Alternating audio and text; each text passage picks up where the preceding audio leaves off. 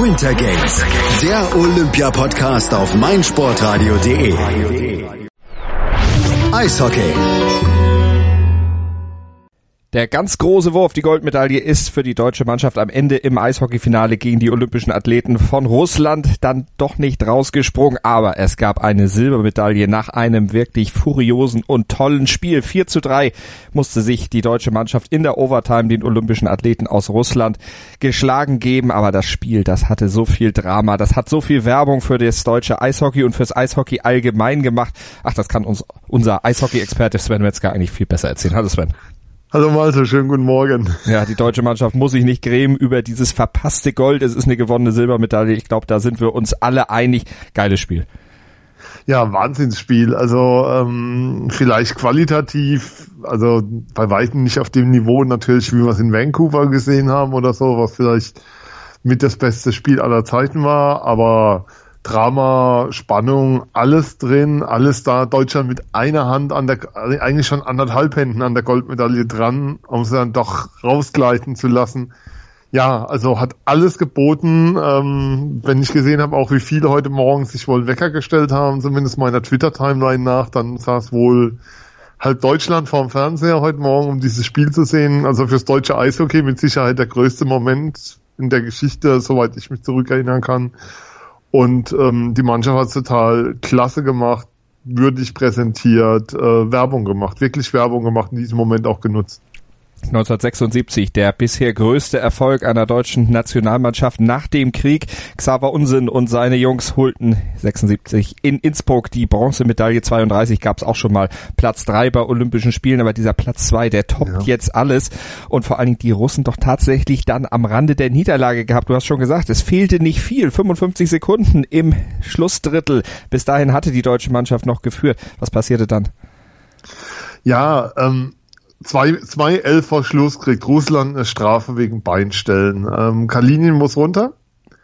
Ähm, die Deutschen kommen in die Powerplay, in die Überzahlformation rein, spielen es dann nicht gut, Scheibe geht raus, Russen schaffen es sich im, im deutschen Drittel festzusetzen und man hatte so kurzzeitig das Gefühl, jetzt ist so ein bisschen Angst vor dem Sieg da, weil du hast noch zwei Minuten Überzahl, das heißt, wenn nur elf, elf Sekunden noch geblieben, den Russen bei fünf gegen fünf Torhüter rauszunehmen und auf 6 gegen 5 zu stellen. In dem Moment nimmt Russland einen Torhüter raus, Empty Net, sie stellen sozusagen auf 5 gegen 5 Feldspieler auf dem Eis. Ja, und dann äh, Bulli-Verlust ähm, ist fest und Kahun kommt nicht mehr richtig raus und dann fällt halt 55 Sekunden Verschluss durch Gusevs ähm, 3-3. Mhm. Ärgerlich, unnötig, vielleicht hätte man in der Situation und wirklich nur ein ganz kleines vielleicht eine andere Reihe aufs Eis bordern können, weil die Reihe um Mauer, Kahun hat ihre Qualitäten, aber jetzt nicht unbedingt in der Defensive. In der Situation wäre vielleicht die Reihe um Marcel Gottsch dann doch besser gewesen, wenn man so eine Kleinigkeit suchen kann. Ähm, Marco Sturm hat so viel richtig gemacht bei dem Turnier. Ich habe nach dem Halbfinale ja auch hier die Mannschaft so dafür gelobt, dass sie an ihrem System festhielt dass sie die Mentalität durchgespielt hat, das war auch heute der Fall, ähm, dass dann in der Situation jetzt ein Umdenken zu fordern, auf einmal auf defensiv zu stellen, ist schwierig. Wäre vielleicht eine Möglichkeit gewesen, aber Garantie gibt ja keiner. Es ist einfach, ja, ein Stück weit ärgerlich. Also, weil du hast ein Riesenturnier gehabt, du hast, du warst verdient 3 zu 2 in Führung. Es war nicht so, dass ähm, das irgendwie besonders glücklich war oder was, sondern die ersten 20 Minuten gehörten den olympischen Athleten aus Russland, wie, wie sie ja heißen und wie wir es auch nennen sollen. Ähm, und was danach kam, war das deutsche Team, das das Spiel immer mehr in den Griff gekriegt hat, immer präsenter war, ähm, dem Gegner kaum noch klare Chancen gab und selbst offensiv Akzente setzen konnte. Und dass du das dann aus der Hand gibst, wenn du späten Ausgleich machst und dann noch die Führung und dann eine Überzahl hast, mhm das ist, das ist wirklich ärgerlich, weil das, das ist sowas, ich glaube, das verfolgt die schon ein Stück weit. Jetzt kann man natürlich sagen, Silber gewonnen, aber das ist so eine Szene, die bleibt erstmal ein Stück weit hängen. Ist natürlich dann auch so ein bisschen der fehlenden Erfahrung vielleicht geschuldet. Die Russen natürlich deutlich erfahrener insgesamt. Ja klar, ähm, aber ich würde es nicht auf Erfahrung schieben, weil du hast ja, das, da stehen ja, das deutsche Team ist ja wahrscheinlich, was Erfahrung angeht, jetzt natürlich nicht, wenn du die internationalen Einsätze der Russen siehst oder NHL-Spiele, Aber was die Erfahrung angeht, hast du im deutschen Team jede Menge Erfahrung. Das mhm. sind ja durch die Bank gestandene ähm, DL-Spieler. Da ist jetzt keiner bei, der jetzt in seiner ersten Saison spielt. Ich hätte es eher mit der Angst vom Gewinnen ein Stück weit. Weißt du, du hast jetzt sozusagen im Kopf dieses Ding, du hast schon eine Hand an der Goldmedaille dran, eine zweite und gehst dann vielleicht ein Stück zurück, weil du hast dann ja auch Überzahl. Also es passt alles, es läuft alles für dich und dann kriegst du eben das 3-3, aber pff, das, das, das kann mal passieren. Das ist jetzt auch nicht so was sozusagen das allererste Mal in der Geschichte des Eishockeys mhm. passiert ist, dass eine Mannschaft in Überzahl mit Führung kurz vor Schluss die Führung noch aus der Hand gegeben hat. Aber man muss ja vorher sagen, die deutsche Mannschaft da ja alle Rückschläge wirklich weggesteckt, auch als es dann 2-1 mhm. für die Russen kam, dieses Tor von Gusev, der da sehr, ja, wie, wie schätzt man das ein? Ist, ist das schlau, ist das clever, dass er eben den Rebound über die Maske des Torhüters nimmt, um dieses Tor zu erzielen? Ja, also das ist einfach eine verdammt gute Schusstechnik. Also den genau dahin zu platzieren, weil der Winkel ähm, aus dem Birken steht, ist ja in Position. Und Gusev hat eigentlich keine besonders gute Schussposition da. Was man, was man höchstens sagen muss, ist, Müller liegt in der Mitte auf dem Eis beim 2-1. Ähm, ich weiß nicht mehr genau, ich glaube, Beul war der, der nicht rechtzeitig rauskommt dann, um Gusev zu stören. Gusev hat dann aber die Ruhe und die Platzierung und kann ihn eben genau über die Schulter platzieren. Ähm, das ist eben die, die Möglichkeit, die du aus dem Winkel hast. Da steht er relativ links vom Tor, ähm, fast schon nicht, nicht auf Torlinie runter, aber nicht weit versetzt von der Torlinie im linken Bullykreis. Den kannst du dann so nehmen. Ähm, ja, Rück, du sagst das Rückschläge. Es kam ja einiges zusammen. Die Mannschaft im ersten Drittel ähm, von den Russen wirklich, also von den olympischen Athleten aus Russland, oft ins eigene Drittel reingedrängt. Äh, die OAR mit einem fantastischen Aufbauspiel, Schlittschuhläuferisch sehr, sehr gut. Und die Deutschen halten es lange, schaffen es, das 0 zu 0 zu halten und kriegen dann 0,5 Sekunden vor, vor Drittelende, das 0 zu 1. Also du gehst mit einem 0-1 in die erste Drittelpause, wo du denkst, das hätte man noch hinkriegen können. Vor allem, sie hatten dreimal die Möglichkeit in der Situation, die Scheibe rauszuspielen. Das war so der erste. Dann kriegst du das 2-1 in der Situation, wo es überhaupt nicht nötig war. Ja, also da, da die Mannschaft hat große Moral bewiesen. Also wenn wir jetzt so auf dieses 3-3 immer wieder abzielen, ähm, da ist vorher ganz viel richtig gemacht worden, ganz viel in die richtige Richtung gelaufen. Also ich hatte ja ich hatte gestern noch irgendwo geschrieben, es hätte heute auch eine Klatsche geben können. Ja. Die war durchaus im Bereich des Möglichen vorher, wenn man sich anschaut, wie die OAR durch dieses Turnier marschiert sind und wie gut sie waren und wie souverän sie ins Finale eingezogen sind. Auf der anderen Seite ist es immer noch die deutsche Mannschaft. Aber sie haben das sehr, sehr, sehr gut gemacht und waren verdient 3 zu 2 in Führung, bis mhm. eben das 3 zu 3 fiel. Lass uns noch mal kurz die Ergebnisse ja. der Russen resümieren. Also, die haben zunächst mit 2 zu 3 gegen die Slowakei verloren, dann Slowenien mit 8 zu 2 besiegt, die USA mit 4 zu 0 besiegt, Norwegen 6 zu 1 aus der Halle geschossen, auch gegen die Tschechen dann im Halbfinale ja. 3 zu 0 gewonnen. Also, schon eine richtige Tormaschine. Ja, und, und was der Torhüter, der heute nicht besonders überzeugt hat, muss man auch sagen, kam mit einer Safe Percentage ins Finale von 95 Prozent habe ich gelesen. Das ist eine Safe Percentage. Hier hat in der DL zum Beispiel keiner. Also das ist eine Bilanz, die ist vollkommen out of, ja, was man sich so vorstellen kann. Das ist einfach, das zeigt einfach, sie haben eine massive Qualität. Sie haben ja auch Spieler mit Dazug, mit Kowalczyk im Team, äh, Kowalczyk im Team, die einfach nochmal eine besondere Note haben. Dazug 39, vielleicht einer der besten Spieler der letzten 20 Jahre, die ja übers Eis gelaufen sind, ähm, da, da ist schon eine Menge da. Und, ähm, und so dominant wie die OHR, abgesehen vom ersten Spiel, durchs gesamte olympische Turnier marschiert sind, hat es einfach auch gezeigt, sie waren der Goldfavorit mhm. vorher. Nachdem klar war, dass die NHL-Spieler ähm, nicht teilnehmen werden am Turnier, war eigentlich nur die Frage, ja, wer gewinnt Silber die ganze Zeit? Und man hat auch gemerkt, ähm, die, die Russen haben nicht gedacht, dass es so schwer wird im Finale. Also sie haben dann irgendwann schon ähm, die Zweifel gehabt, das hast du schon deutlich gesehen. Das Spiel war nicht mehr so überzeugend, sie kamen mit dem Vorcheck irgendwann nicht mehr klar. Sie haben selbst, was sie im ersten Drittel noch ganz präsent gemacht haben, extremes Vorchecking gefahren, teilweise mit drei Mann ähm, die Deutschen angefahren im eigenen Drittel das haben sie nach und nach eingestellt und das haben sie nach und nach, sie sind, sind ein Stück weit zurückgegangen. Auch ähm, beim Stand noch von 2-2 hat der Trainer, der russische Coach, bereits acht Minuten vor Schluss, man geht so kurz vor Ende eines Spiels zur kurzen Bank über. Das heißt, man bringt nur noch seine ersten drei Reihen rein. Das, das hat einfach das Thema, dass man der Crunch-Time seine besten Spieler öfter auf dem Eis haben will. Ähm, da hat er bereits acht Minuten vor Ende damit angefangen. Das sind so Zeichen dafür, dass ja, dass da viel nicht gepasst hat, dass man sich sozusagen ähm, Dingen helfen musste. Auch es gab eine Reihenumstellung bei, beim russischen Team während des letzten Drittels. Das sind alles so Zeichen dafür. Die Deutschen waren richtig im Kopf drin mhm. und waren auch auf dem Eis drin und haben so, ja, und haben es, ich glaube nicht, dass es, dass die olympischen Athleten aus Russland das sich so schwer vorgestellt haben. Mhm. Und dann ging es in die Overtime. Erst dort Danny mhm. Aussehen Birken wieder mit tollen Reaktionen. Kowalczuk zum Beispiel einen Schuss ja. entschärft, aber dann die Strafzeit für Patrick Reimer. Ja, ähm, eine Strafzeit, die man geben kann. Ich glaube nicht zwingend geben muss, aber die in Ordnung ist. Also da müssen wir jetzt keine Legenden stricken an der. Reimer ähm, trifft den Schläger von dazu, rutscht ab und trifft dazu am Kopf man ist für seinen Schläger einfach selbst verantwortlich als Spieler. Das ist sozusagen die Regel, ähm, was mit deinem Schläger passiert, ähm, da gibt es keine Ausreden, das ist deins. Deshalb ist die Strafe okay, worüber man allerdings reden muss, und das ist für mich schon ein großes Thema, ist dieser komplett unsinnige Overtime-Modus. Also ähm, ich finde, ein olympisches Gold muss ausgespielt werden, bis das erste Tor fällt bei 5 gegen 5. Alles andere ist, ist der Bedeutung des Turniers einfach unwürdig. Also in, in normalem Playoff-Hockey hast du jedes Spiel bis zum ersten Tor äh, im Sudden Death und so, da wird so lange gespielt und wenn das Bier aus ist und wenn die Lichter ausgehen, egal, es wird gespielt, bis das erste Tor fällt.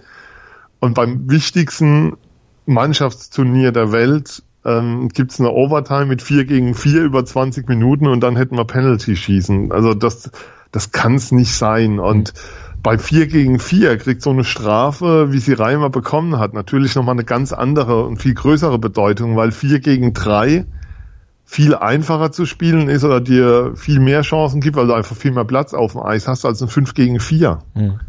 Ähm, das heißt, so eine Strafe, will nicht sagen, ist was wie der Todesstoß, wir müssen es jetzt nicht irgendwie so in diese Dramen überhöhen, aber so eine Strafe ja, es ist eine Vor kann eine Vorentscheidung sein im Spiel und es war dann eben auch so. Und dann macht ähm, das 4-3 mit einem Schlagschuss, wird freigespielt im aus Danny Außenbirgen sich linken Bullykreis, wird das ja, ja, kommt direkt zum One-Timer rein, 4-3. Ähm, Jubel auf der russischen Seite, so kann man es zusammenfassen. Aber was ich schon nochmal sagen möchte, der Modus, also die Strafe ist okay, aber der Modus geht gar nicht. Mhm. Also geht wirklich gar nicht in einem olympischen Finale. Also wird vielleicht da auch nochmal drüber zu reden sein, wird vielleicht auch irgendwann nochmal was reformiert. Auf jeden Fall war es dann heute so, dass die olympischen Athleten aus Russland sich am Ende die Goldmedaille geholt haben und Deutschland unter großem Jubel Silber sich gesichert hat. Das kann man wirklich dann mhm. auch sagen und auch absolut verdient hat. Jetzt hatte ich vorhin eingangs gesagt, vor 42 Jahren gab es Bronze, danach passierte lange nichts. Welche Nachhaltigkeit hat denn jetzt dieser Silber, äh, diese Silbermedaille? Müssen wir jetzt 42 Jahre warten, bis wir Gold holen? Das, ähm, das kann durchaus sein, zumal man muss ja auch sagen, 76 ging es ja über einen Torquotienten mit einem negativen Punktekonto in der Endrunde. Und 32 waren, glaube ich, nur vier Mannschaften beim Turnier dabei, wenn ich richtig weiß. Also es hebt schon nochmal den Wert heraus, den, den dieses Silber sportlich hat. Ähm, ja, der DEB hat ein Nachwuchskonzept ausgerufen, das nennt sich Powerplay 26. Ähm, sie wollen, das ist das Ziel, da, sich dadurch wieder dauerhaft etablieren. Man kann nur hoffen, dass ähm, es eine spannende DEL-Saison jetzt noch wird, also gibt, dass es spannende Playoffs gibt, dass es keine Skandale gibt. Bisher ist das deutsche Eishockey diese Saison ja vor allem international bekannt geworden durch äh, Skandale aus deutschen Teams, also der Check von Thomas Larkin in Schweden, dann hat man die Nummer, dass in dass Stefan Leubel bei einem Interview äh, von einem Zamboni erwischt wurde, also solche Sachen kamen eher raus. Wir haben wenig über Sport gesprochen, was das deutsche Eishockey anging. Es bleibt die Hoffnung, dass sich das ändert. Es gibt allerdings so ein paar Faktoren, die ähm, dem wirklich entgegenstehen. Und ähm, wir haben das Thema, dass, dass viele Spieler ja, so ein Alter haben, wo sie nicht mehr lange Nationalmannschaft spielen werden, in, der, in dieser Mannschaft. Ich kann mir auch vorstellen, dass so ein paar Spieler jetzt nach der Silbermedaille sagen, war eine wunderbare Zeit, ähm, besser wird's nicht mehr, ich höre auf in der Nationalmannschaft. Hinzu kommt ähm, die Frage, wie lange dieser, diese Euphorie trägt. Wir haben in, im Mai schon wieder eine WM in Dänemark wenn die deutsche Mannschaft dort Achter oder pff, was weiß ich, das Viertelfinale verpassen sollte, was durchaus sein kann. Man mhm. weiß, man weiß zum einen nicht, wie die Kader stehen momentan. Ähm, das sind so viele Fragen offen. Ähm, dann könnte es sein, dass von der Euphorie schon wieder was weg ist und was man auch sagen muss, die deutsche U20, also die, das Nachwuchsteam unterhalb der Nationalmannschaft, ähm, hat jetzt zum wiederholten Mal auch dieses Jahr den Aufstieg in die A-Gruppe verpasst und Zitat Markus Sturm, wir gehören mit unserer U20 auch nicht in die A-Gruppe hinein. Soll heißen, ähm, es gibt viele Faktoren, die es momentan unwahrscheinlich machen, ähm, dass es wieder passiert. Was man natürlich auch sagen muss, wenn, wenn man sagt, es ist ein Eishockey-Wunder, was passiert ist, Wunder verstetigen sich nicht. Wunder, Wunder ist nichts, was ständig wiederkommt. Und ähm, ich glaube, es, also was, was es beitragen kann, ist, dass mehr Leute einfach Bock auf diesen Sport haben, dass sich vielleicht auch die öffentlich-rechtlichen Medien dem Thema mal wieder annähern. Was für ein Mangel an Kompetenz die über die Jahre da sich angesammelt haben, muss man ja bei dem Turnier leider erleben, was die Kommentierung, Berichterstattung anging. Ähm, da ist einfach zu hoffen, dass wieder mehr Öffentlichkeit kommt. Vielleicht kommen auch Kinder in die Halle. Es ist auch ein großes Thema. Eishockey ist ein teurer Sport. Also die Ausstattung kostet richtig Geld. Ähm, das muss man auch erstmal aufwenden können. Ähm, ja, also sozusagen das Thema ist, ähm, du wirst diesen Erfolg nicht wiederholen können. Also da würde ich eine Wette drauf geben, weil das 2022 es keine Medaille gibt. Aber ähm, den Erfolg nutzen, um dem Sport dauerhaft eine andere Basis zu geben, als er sie momentan vielleicht hat. Ich meine, du kämpfst ja um Eishallen in vielen Städten, du kämpfst um Eiszeiten als Verein an vielen Ecken das sind so Dinge, um die es geht momentan. Und es geht nicht darum, haben wir jetzt irgendwie noch eine Generation Profis hinten dran, mit der wir 2022 eine Medaille gewinnen können, weil die ist momentan nicht da. Hm. Also mal abwarten, wie die Entwicklung dann im deutschen Eishockey weitergehen kann. Welche Spieler sind denn jetzt quasi möglicherweise auf dem Absprung in Richtung NHL? Denn ich meine, du hast es ja schon gesagt, das hat im Ausland natürlich auch dann für Echo gesorgt, gerade in Kanada natürlich nach diesem Sieg ja. gegen die Kanadier im Halbfinale. Da wird doch sicherlich der ein oder andere auch von den NHL-Scouts unter die Lupe genommen worden sein. Dominika Huhn zum Beispiel. Och, jetzt hast du mir schon weggenommen. ähm, nein, das ist, also ich gehe mal, also die NHL arbeitet so und die Scouts arbeiten so, dass sie jeden Spieler kennen, der da auf dem Eis war. Nun ist es nicht so, dass da überragende Jungspieler gro sich großartig in den Vordergrund gespielt, also sozusagen die aufgefallen mhm. sind, die man noch nicht kannte. Dominika Huhn war ja ein Teil seiner, seiner Jugendzeit, nachdem er bei den Jungadlern war in den USA, hat sich dann für München entschieden, als er wieder zurückkam. Ähm, ich kann sagen, dass wegen dem schon Scouts bei Spielen waren in der DL, das weiß ich sicher, weil ich bei den Spielen auch war. Ähm, ob das dann reicht, den Schritt zu gehen in die NHL, das wird man sehen. Aber wenn es einen gibt, der dringend aus dieser DL raus muss, um den nächsten Schritt zu gehen in seiner Karriere, dann ist es Dominika Huhn. Der Kerl ist 21 und war überragender deutscher Stürmer ähm, während dem Turnier zusammen mit Brooks Masek, spielt eine überragende DL-Saison, ist auch ein spektakulärer Spieler. Ich weiß nicht, ob er die Füße für die NHL hat. Das ist so die, die Frage, an der alles scheitert. Es gab ja auch immer mal wieder Gerüchte, dass er in die KHL will. Pff, mal abwarten, aber das ist mit Sicherheit der Name, über den wir momentan reden. Bei allen anderen muss man einfach abwarten, wie die Entwicklung ist. Ähm, ich kann mir aber schon vorstellen, dass auch die KHL sich ein bisschen umgeschaut hat. Oh, diese Deutschen, das war ja ein interessantes Team. Mal gucken, ob wir da ein oder zwei oder drei oder vier Spieler für unsere Liga finden, die interessant sein können das bleibt, das bleibt abzuwarten. Auf der anderen Seite muss man auch sagen, ähm, die DEL ist eine sehr spannende Liga. Wir haben Mittwoch geht's ja schon wieder weiter. Der Flieger landet morgen um 16.45 Uhr. Mittwoch geht's weiter und bei, bei den großen Vereinen wird da sehr gutes Geld verdient mhm. und die Spieler haben da, glaube ich, ähm, sehr angenehme Lebensbedingungen auch. Und da ist schon die Frage, ob man das dann aufgeben will, um einmal quer durch Russland zu fliegen bei über 80 Spielen, in, bei 40 Auswärtsspielen. Also das, das ist sehr, sehr spannend zu sehen, wobei NHL sehe ich momentan nur Kahun, aber bei dem traue ich auch wirklich zu, dass es packt. Also werden wir auch verfolgen, natürlich den Weg von Dominika Huhn. Wir werden natürlich auch den Rest der DEL-Saison verfolgen hier bei uns auf meinsportradio.de. Hm. Hört aber auch rein bei Eiszeit FM. Sven, jetzt habe ich es richtig gesagt, dein Podcast. Ja, ja. ich habe extra nochmal vorher nachgeguckt, dass mir das nicht wieder passiert, dass ich meinen Experten Nein. mit dem falschen Podcast vorstelle. Eiszeit FM bei Soundcloud und bei iTunes. Ja, und am Donnerstagmorgen wieder auf mein Sportradio.de. Ich bin nämlich am Mittwoch in Schwenning gegen Mannheim. Da werden wir uns mit Sicherheit hören. Und da werden wir sicherlich auch den ein oder anderen olympischen Silbermedaillengewinner bei dir am Mikrofon hören. Waren ja ein paar Adler mit von der Partie in Pyeongchang 2018. Sven, vielen Dank für deine Zusammenfassung des Finals. Gerne. Starting Grid live 1. März 20 Uhr. Sei dabei, wenn dich unsere Formel 1 Experten Kevin Scheuren, Ole Waschkau und Christian Nimmervoll zu ihrer ersten Live-Sendung 2018 begrüßen. Schalte ein oder komm direkt in die Sendung und diskutiere mit unserem Formel 1 Team. Adde Kevin bei Skype über kevin.scheuren oder rufe an unter 0228 8236 9469. Starting Grid live 1. März 20 Uhr auf meinsportradio meinsportradio.de im Web und in der App. Keep Racing. Schatz, ich bin neu verliebt. Was? Da drüben. Das ist er. Aber das ist ein Auto. Ja, eben. Mit ihm habe ich alles richtig gemacht. Wunschauto einfach kaufen, verkaufen oder leasen. Bei Autoscout24. Alles richtig gemacht. Wie baut man eine harmonische Beziehung zu seinem Hund auf? Puh, gar nicht so leicht. Und deshalb frage ich nach, wie es anderen Hundeeltern gelingt, beziehungsweise wie die daran arbeiten. Bei Iswas Dog reden wir dann drüber. Alle 14 Tage neu mit mir, Malte Asmus und unserer Expertin für eine harmonische Mensch-Hund-Beziehung, Melanie Lippisch. Iswas Dog mit Malte Asmus. Überall, wo es Podcasts gibt.